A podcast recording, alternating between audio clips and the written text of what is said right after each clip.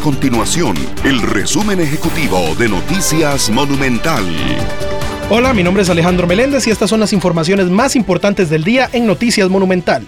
El grupo de hackers Hives está solicitando un monto de 5 millones de dólares en bitcoins para detener el ciberataque que mantiene desde el martes en la Caja Costarricense del Seguro Social. Así lo publicó Hives en su sitio de noticias en la Deep Web. Según advirtió el experto en ciberseguridad Esteban Jiménez, este grupo es mucho menos organizado que Conti, el cual intervino en más de 20 instituciones en Costa Rica en abril anterior, por lo tanto, puede ser más agresivo en sus ataques y más insistente en la extorsión para desencriptar los servidores de la caja. El próximo 14 de junio se jugará el repechaje entre la selección de Costa Rica y la de Nueva Zelanda en un encuentro que definirá si el país participará en el Mundial de Qatar. Las agencias de viaje estiman que al menos 2.000 costarricenses asistirán a este encuentro, mientras que 1.500 estarían viajando a ese país para el Campeonato Mundial que se realizará a finales de año.